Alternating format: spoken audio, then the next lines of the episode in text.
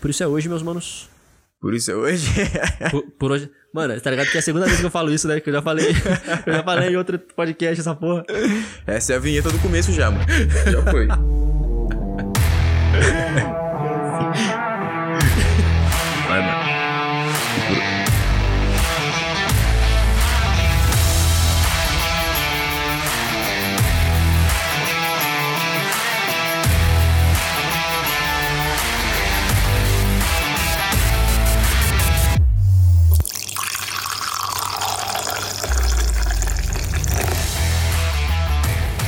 Dia, boa tarde ou boa noite, começando mais um episódio do nosso podcast Dois Goles de Ciência, comigo, Bernardo Lima, e com Lucas Ribeiro.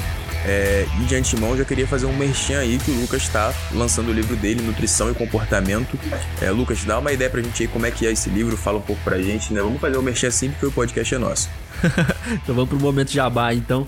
É... Mano, é o seguinte, eu já tinha lançado em e-book a primeira edição do, do Nutrição e Comportamento, é, que é um material onde eu abordo essa parte de comportamento, de nutrição comportamental, entre aspas, de uma maneira mais técnica. Então eu tento levar sempre em consideração é, a parte de neuro para explicar como a gente se comporta e para explicar como um nutricionista pode é, modular o comportamento do seu paciente na clínica para ele ter é, resultados melhores.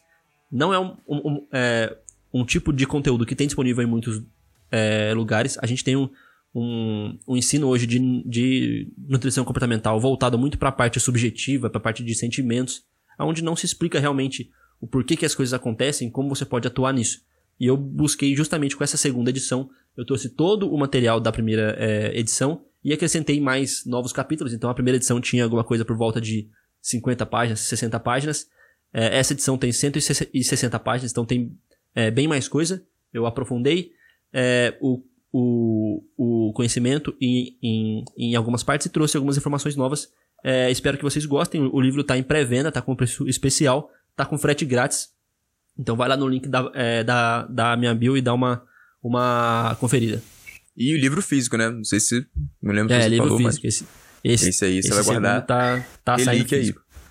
é, e o, né, aproveitando o gancho, né, sobre comportamento alimentar, né, sobre e comportamento, a gente quer falar hoje um pouco sobre dieta flexível. Foi uma coisa que meio que de um tempo atrás revolucionou, né, a nutrição, mas pelo aspecto comportamental mesmo, né. É, ainda assim, Uh, se considera o cálculo de macronutrientes, de calorias, etc., mas de uma forma que seja mais confortável. Então eu acho que casa muito com esse tema de comportamento, né? Eu, inclusive, entrei na faculdade depois de um canal grande aí do YouTube, né? Todo, todo mundo conhece, é, sobre dieta flexível. Foi onde eu aprendi a calcular dieta, foi onde eu tive o primeiro contato com a nutrição, praticamente. É, com a nutrição meio que baseada em evidências, né? Porque a nutrição a gente ouve desde que nasceu. Então acho que é bem legal a gente trocar ideia sobre isso. É um tema que a gente já queria trazer bastante tempo. Então vamos lá. E, mano, quando a gente fala de dieta flexível, é, a gente pode achar isso com outro nome na internet, principalmente no, no YouTube da galera gringa. É o II, é, IIFYM, que é If It Fits Your Macro, que é é uma definição. Se cabe nos seus macros. Exatamente. É uma definição de, de dieta que fala: olha, independente do alimento, se isso encaixa na sua contagem de macros do seu dia, você pode comer porque você vai ter um bom, um bom resultado. E você pode fazer isso de uma maneira péssima, batendo seus macros de McDonald's, ou você pode fazer isso de uma maneira ótima, batendo seus macros é, com frutas, legumes, verduras, é, com alimentos de boa qualidade nutricional. Ou você pode fazer uma mistura dos dois, né? Com a grande parte de alimentos mais saudáveis e uma, uma pequena parte de alimentos considerados menos saudáveis.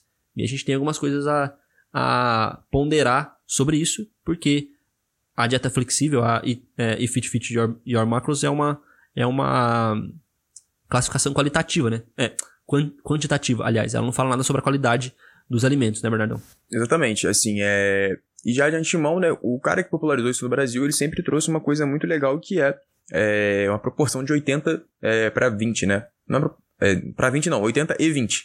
80% de alimentos limpos, entre aspas, né? alimentos saudáveis, minimamente processados, in natura, enfim, aquela coisa que a gente já sabe, e 20% de alimentos que você quiser. Esses 20% poderiam também ser de alimentos limpos, ou você poderia aproveitar para encaixar aí, sei lá, um hambúrguer, uma esfirra, uma bola de sorvete, algo do tipo.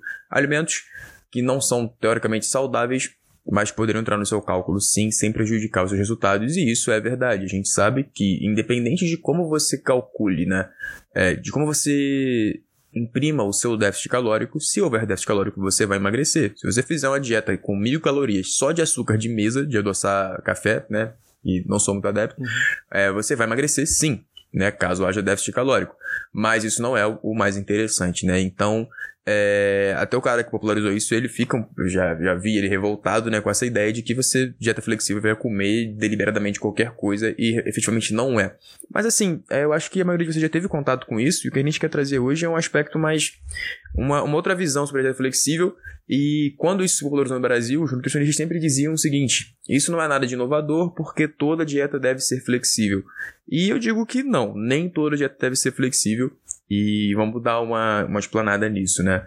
É, primeiro, flexibilidade é uma coisa muito subjetiva e depende muito, né, do que, de como você vai colocar isso, né? É, acredito que quem já foi nutricionista deve ter recebido uma lista de substituição e isso é uma ferramenta de desenvolver flexibilidade. Agora, existe uma flexibilidade em trocar arroz por batata, arroz por macarrão, arroz por pão e uma flexibilidade entre trocar arroz por sorvete, que também é basicamente açúcar, né? É, e então, assim, isso já é uma coisa que muda muito e é, depende muito também para quem que você vai ofertar essa flexibilidade e como você vai ofertar essa flexibilidade.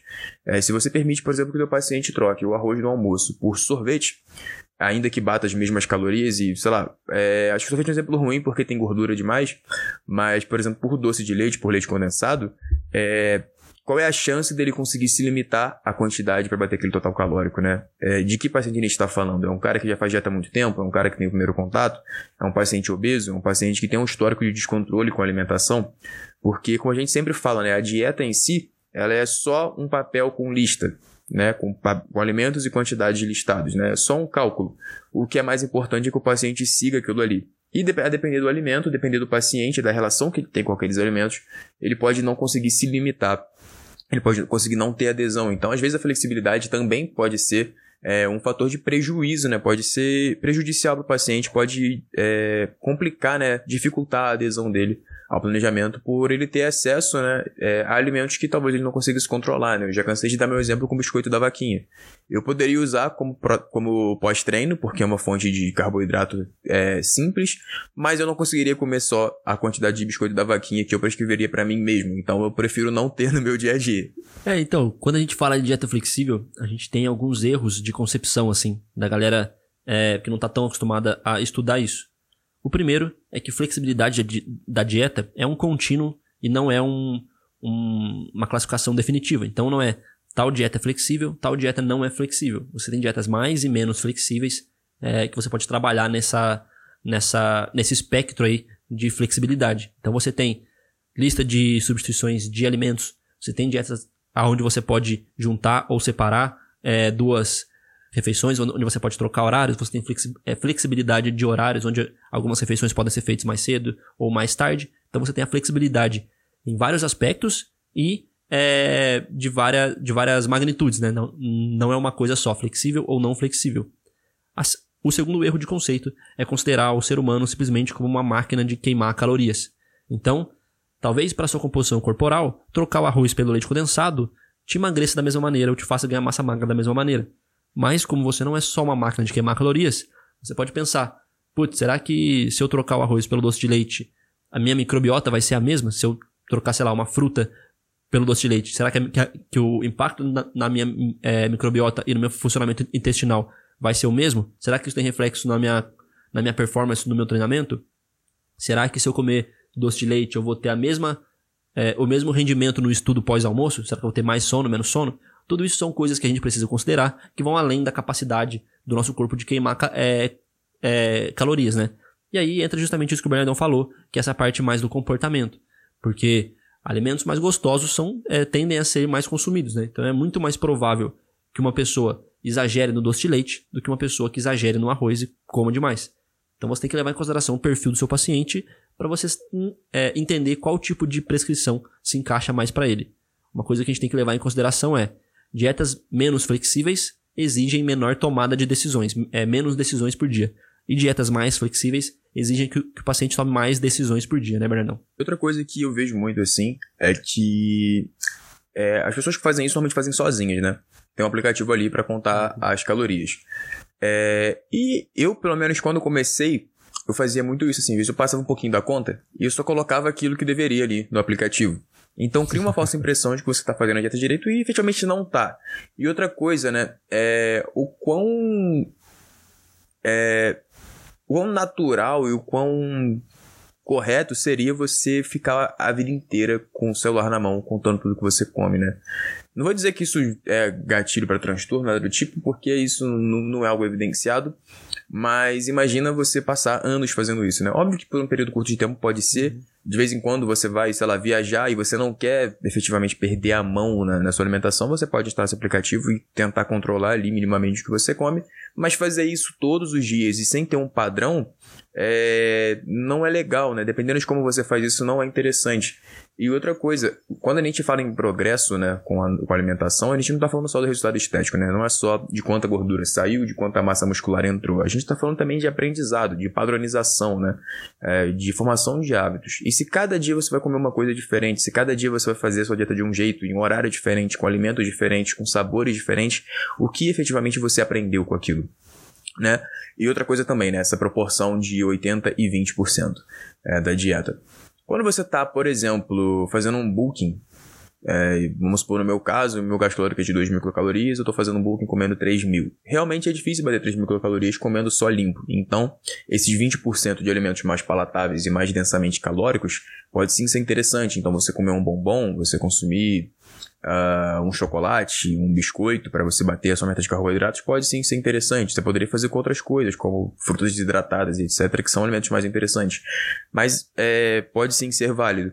Agora, quando você fala no processo de emagrecimento, onde a pessoa precisa restringir calorias, principalmente no final do processo, onde a dieta é obrigatoriamente mais restrita, porque é, o organismo dessa pessoa já se adaptou e você precisa sim privar mais essa pessoa de calorias e de nutrientes, como você faria isso, né?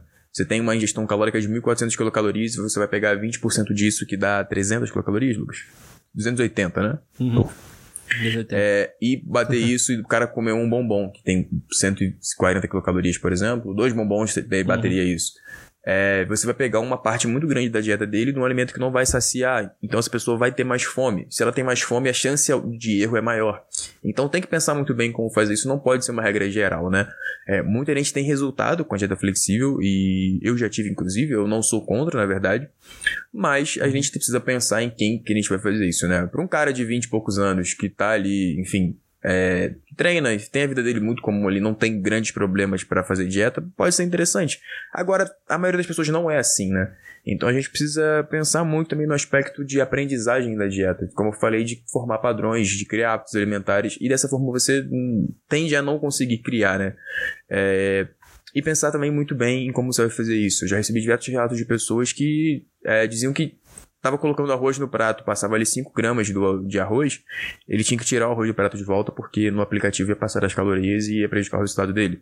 Então, é muito complicado. Então, é, eu não gosto muito dessa ideia de contar no aplicativo, pelo menos, porque você não cria o aprendizado da coisa e, mais uma vez, nem toda dieta deve ser flexível, nem todo mundo vai aderir bem e vai ter bons resultados com a flexibilidade. Na verdade, é até o contrário, né? A gente tem hoje na, nos estudos com animais e humanos que mostram que para perda de peso, sobretudo em pessoas obesas, a monotonia alimentar é um fator que facilita muito o progresso. Quanto menos variedade e menos decisões você tem que tomar, quanto menos trabalho você dá para o seu cérebro para identificar e tomar decisões, é, melhor tende a ser a sua adesão, seus resultados e a manutenção desses resultados também. Então essa coisa de que toda dieta deve ser flexível, que monotonia alimentar é ruim, é uma ideia defasada. Uhum. É, é, basicamente, quando a gente, quando o paciente chega na, na nossa clínica, é, a nossa intenção é que ele não fique dependente da gente para sempre. Né? É que ele algum dia consiga fazer tudo isso que a, que a gente faz sozinho. Claro que se ele for um atleta, alguma pessoa que, que prefere assim, alguma pessoa de alta performance, é bom que ele tenha um acompanhamento nutricional profissional pro resto da vida ou enquanto ele exercer aquela, aquela atividade que pede isso. Mas no paciente, em geral, é, a nossa intenção é que ele, que ele dê alta pro, pro, pro nutricionista em algum momento. E para isso a gente precisa de duas coisas, basicamente. Que é ensinar o paciente e treinar o paciente. Então como que a gente ensina o paciente? Cara, quando a gente prescreve alguma coisa, prescreve um pré-treino, um pós-treino, um suplemento, a gente fala, olha, eu tô fazendo isso por causa disso. Esse dia que você tem o treino mais pesado, eu faço isso.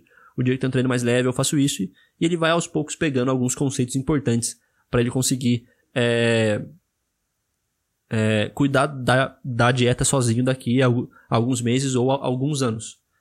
E o treinamento é justamente fazendo ele repetir a mesma coisa várias vezes por dia. Então, é, é, várias vezes por dia, vários dias por semana. Então, se eu vou treinar um corredor, por exemplo, é, alguém que, que compete em corrida, não dá para eu treinar um dia ele vai correr pro lado, outro dia ele vai correr pro outro lado e um dia ele vai correr para trás. E aí, na competição, eu espero que ele corra para frente. Não dá. O treinamento ele tem sempre que ser direcionado à atividade que eu quero que a pessoa faça. Então, se eu faço, se eu falo para uma pessoa, olha, um dia sua dieta vai ser assim, um dia vai ser assim, um dia vai ser assim e um dia vai ser assim. Você pode, sei lá, se, se você juntar as suas, as suas substituições, você tem 30 possíveis dietas. É pouco provável que ela desenvolva um hábito de seguir dieta, então eu não vou estar treinando essa pessoa. Quando eu falo, olha, em todos os dias, a sua dieta vai ser mais ou menos assim, bem de uma, de uma, de uma maneira bem, bem parecida, assim. Ela vai é, fazer aquilo de maneira repetida até ela ficar treinada a seguir dieta. E, e, depois qualquer alteração que eu faça, ela vai é, conseguir seguir.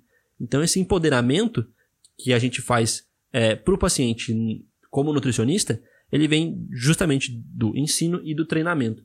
E a monotonia que o, que o Brandon falou é extremamente necessário para isso, né? É claro que a gente precisa entender que flexibilidade não é uma coisa inerentemente ruim, mas ela também não é inerentemente boa. Então, é, a gente quando a gente entra na faculdade, principalmente, a gente, a, gente tem muito isso, né? Ah, não, a dieta tem que ser diversificada para facilitar a adesão. Mas isso nem sempre facilita a adesão. Porque o paciente vai. É, se é um paciente com obesidade, por exemplo, é um paciente que não tem ali muito controle sobre, sobre o que ele come, ele, ele, ele não consegue controlar.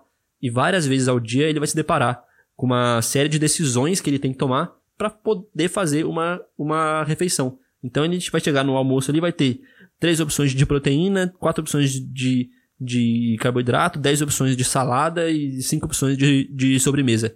Todo dia que ele for almoçar, ele vai ter que tomar essas quatro decisões entre várias opções. Isso pode ser difícil e favorecer que ele saia da dieta. Então, às vezes, tem um papel que fala: olha, você vai comer isso. Seja muito mais simples para essa pessoa que ainda não tem esse controle, né, o Bernardão? Perfeito, cara. E uma coisa, o pessoal fala muito que é, é, esse tipo de dieta é uma forma de liberdade da dieta, né? É, você se desprender da, daquela lista de alimentos colada na geladeira, né? Mas você troca uma prisão pela outra, eu acho, né? Você uhum. vai sair da lista de, de alimentos para geladeira, que é fácil de memorizar, é, para depender do celular o tempo todo. Você nunca vai poder é, tirar um final de semana no meio do mato e, sei lá, numa pousada e desligar seu celular, porque você vai ter que contar tudo no aplicativo.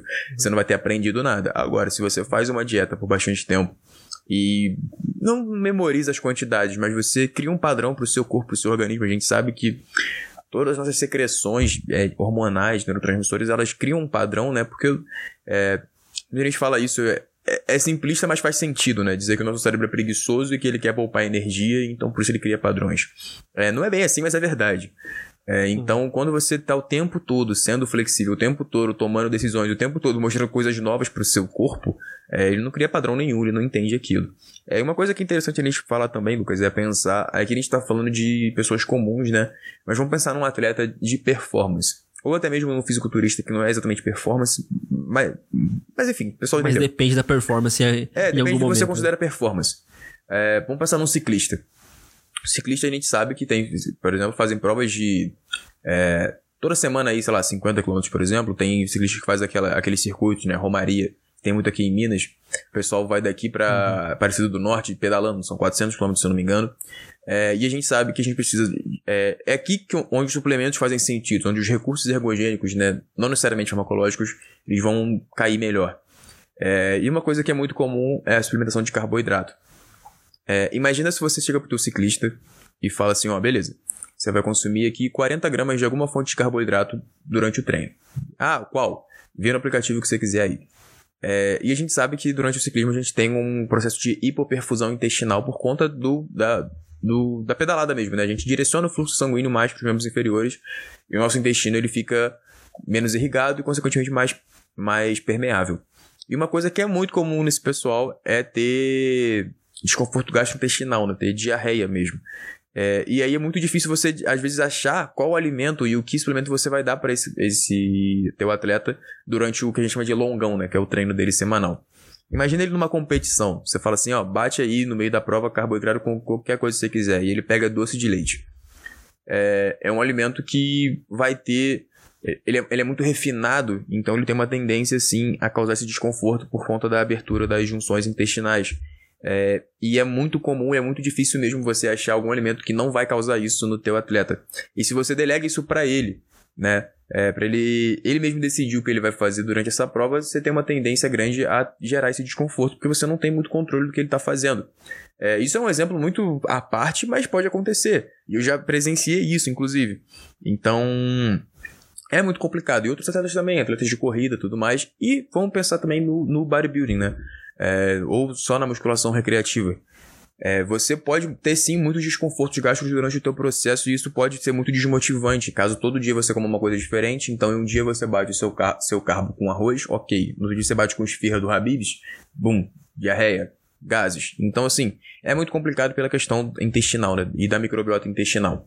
A gente sabe que a nossa microbiota ela desenvolve uma, um padrão e quando a gente foge desse padrão, ela tende a recusar esses alimentos. Então, se você tiver muito essa flexibilidade de bater seus macros com qualquer coisa, é uma tendência muito grande você ter desconforto e também, ao longo do tempo, alterar negativamente a composição do teu microbiota intestinal, né? Porque a gente vê muito isso também, né? O cara come qualquer coisa e toma multivitamínico e suplementa fibra, né? toma psyllium. E fibra e multivitamínico não salva dieta ruim, né, Lucas? Com certeza, né? É suplemento por um motivo, né? É... E, manos, justamente quando a gente fala de dieta é, flexível, então a gente pode é, disso que a, é, que a gente falou até agora. Tem a dieta flexível, a moda foda-se, né? Que é simplesmente a pessoa come o que ela quiser o tempo todo em, é, se bater aquela condição de estar tá dentro dos macros ali. Tem a dieta flexível com um pouco mais de bom senso, que é essa 80-20 aí, esse, esse modelo. E tem a, a, o nutricionista lá que vai modular a flexibilidade. Então, para qual tipo de público cada uma dessas abordagens funciona? Então, a dieta flexível, a moda foda-se, não funciona para ninguém, né? Isso não, isso não é dieta, é uma desculpa para você comer o que você quiser, falando que faz dieta, porque coloca isso no celular. Até o Léo Stronda chama de dieta do cozinho feliz. você come o que quiser, caga o que quiser. Exatamente. E fala que tá fazendo dieta porque coloca no, no MyFitnessPal ali no, no celular, né? E você tem a dieta flexível com mais bom senso, 80-20 ali, é, que pode ser aplicável para, por exemplo, o estereótipo típico ali do marombeiro. Se você é um cara marombeiro, treina ali, é, não compete, não faz nada, já tem uma, uma experiência em seguir dieta, beleza, isso pode fun é, funcionar para você de uma maneira é, mais, mais ok, assim, né? Você, você não vai estar tá no seu ápice da sua performance, você não vai ter um, um resultado ótimo, mas você provavelmente vai conseguir manter a sua, a sua saúde, vai conseguir ganhar a sua massa é, muscular ali sem muito problema. E você tem é, as pessoas que realmente querem perder peso. Então, as pessoas com sobrepeso, com obesidade, é, essas pessoas elas vão se beneficiar de uma, de uma atenção mais especial do nutricionista para é, a flexibilidade da dieta. Então, isso vai. É, isso tem que ser pensado em, em, em muitas questões. Por exemplo, quando você pega uma pessoa com obesidade, é melhor que você planeje o horário que ela vai fazer compra e os dias. Porque você pode falar para ela fazer compra sempre no horário é, em que ela já está alimentada. O Bernardão tem inclusive um vídeo sobre, é, sobre isso, né? Sobre fazer compra com, é, com fome. Mas basicamente por quê? Porque quando ela está fazendo compra, ela tem que tomar várias de é, decisões. No mesmo corredor que tem uma maçã, tem uma barra de chocolate e uma caixa de bis. Então ela vai ter que tomar várias de é, decisões. É melhor que ela faça isso de uma maneira alimentada, que ela vai estar tá com a. que ela não vai ter aquele desejo tão grande por esses alimentos do que com fome. E quando a gente fala no planejamento de refeições, é basicamente o mesmo, é, o mesmo é, raciocínio. Quando, do, do, do, é, quando uma pessoa vai fazer uma refeição, é, é o período do, do, dia dela que ela está com mais fome, logo antes das, das, das refeições. Você pede para ela tomar um monte de, de decisões ali, a chance dela tentar escolher, mudar um monte de, de coisa e acabar comendo uma coisa totalmente fora da dieta é muito maior. Então, esse é, para esses indivíduos com obesidade, com sobrepeso, que têm problemas com perder peso, você, você tem que pensar muito, muito mais assim nessa flexibilidade, porque você pode tentar fazer um bem pro cara, dando uma dieta super é, com várias substituições assim, e acabar fazendo um, um puta mal para ele, porque você vai estar tá, é, colocando ele num ambiente ali, numa, numa, numa situação muito propícia para ele ter é, um deslize da dieta, né? É, e, manos, e essa, essa capacidade de tomar decisões orientadas para um objetivo de longo prazo, né? Que a gente chama de autocontrole, é, isso não é uma coisa fixa em cada indivíduo. Então, chegou um paciente no seu, no seu consultório com sobrepeso, obesidade, você, na sua anamnese, percebeu que ele precisa de uma dieta mais monótona, mais restrita, é, isso não precisa ser mantido para sempre. Com o tempo, com, é, conforme ele vai seguindo dieta, ele vai é, aumentando essa capacidade, ele vai melhorando o controle que ele tem sobre o que ele consome. E aí você pode começar a flexibilizar mais as coisas, porque vai ficar melhor para ele, vai ficar mais gostoso é, a dieta. E aí você vai testando. Então, ah, na semana passada eu coloquei um chocolate ali três vezes por, é, por semana. Ele conseguiu fazer isso? Conseguiu comer só a quantidade e só os dias? Ah, conseguiu. Então, beleza, eu posso flexibilizar mais um pouquinho. Ou não, ele não conseguiu. Então, não, beleza, ele não está pronto para essa flexibilização. Né? Tem noção que isso é uma evolução para uma dieta mais mais flexível e cada paciente vai ter seu ritmo você vai saber testando algumas coisas pequenas que não vão, logicamente, atrapalhar toda a dieta e desfazer o trabalho que ele, é, que ele fez. Né? É, é você nunca passa de flexibilidade, de flexibilidade zero para flexibilidade 100, é, sem fazer os testes aí nesse, nesse meio, né? Exatamente, cara. Então a gente não pode, né, ser muito dicotômico, né? Uhum. Flexível ou não flexível. Vamos pensar também quão flexível ou quão monótono, né? É, e dependendo de quem a gente está falando, né? Porque, mais uma vez, não é só entregar o papel para o paciente. Às vezes ele não vai conseguir seguir, talvez pela forma como você estruturou aquele planejamento. E às vezes é pela própria flexibilidade, né? Se a pessoa não tá. não tem não é preparada a tomar boas decisões, você vai dar um monte de decisão para ela tomar, ela ou não vai tomar nenhuma ou vai tomar decisões erradas. Então, é, é isso aí também é adaptável, né? Lembrar que isso também não é algo determinista. Não é porque ele chegou para você X, ele vai sair de você X. Ele pode evoluir, né? E evoluir, a gente vamos nele aqui como mudança, né? Não vamos dizer que ele vai sair melhor. Mas talvez vá com hábitos melhores para ele mesmo. E, manos, é, por hoje é isso. Acho que a gente conseguiu resumir basicamente o que a gente queria falar sobre sobre flexibilidade na alimentação. É claro que tem muito mais coisa, se a, se a gente fosse pegar de uma maneira mais, mais aprofundada assim, talvez possa ser tema de um, de um próximo episódio aí. Tem a parte mais neuro, que é bem, que é bem da hora de se, de se estudar, mas acho que deu para dar um panorama desse assunto. É, inclusive, a flexibilidade, a monotonia, tem um, um capítulo específico lá no, é, no meu livro que a gente falou é, no começo, onde eu explico esses, esses, esses aspectos é, comportamentais ligados à flexibilidade, à monotonia da dieta. Lembrando que está em pré-venda com link lá na bio do, do, do meu perfil. Então, por hoje é isso. É, muito obrigado por acompanhar até aqui. Vai lá dar uma olhada no material do Lucas lá, porque tá muito foda. Eu já tive acesso prévio aí, como eu já falei hoje mais cedo. Tá muito bom, recomendo demais. Muito obrigado por acompanhar. Obrigado aí pelas 9 mil reproduções é, que tem no nosso podcast. A gente tá chegando aí a 10 mil. Acredito que até o final do mês a gente tá com 10 mil reproduções no nosso, no nosso podcast. Não esperávamos que chegaria tão rápido, então muito obrigado pela moral de sempre. E pra gente é muito importante esse feedback para saber o que a gente tá fazendo é legal, o que a gente tá fazendo é útil, né? E que a gente tá ajudando aí o seu card, a sua quarentena, né? Que a gente não sabe quando vai acabar esse negócio. Então, espero que a gente esteja contribuindo é, de forma positiva aí para tornar é, seu dia melhor, o seu cardio, seu treino, qualquer coisa do tipo, sua faxina. Então, muito obrigado pelo acompanhar sempre e tamo junto. Falou!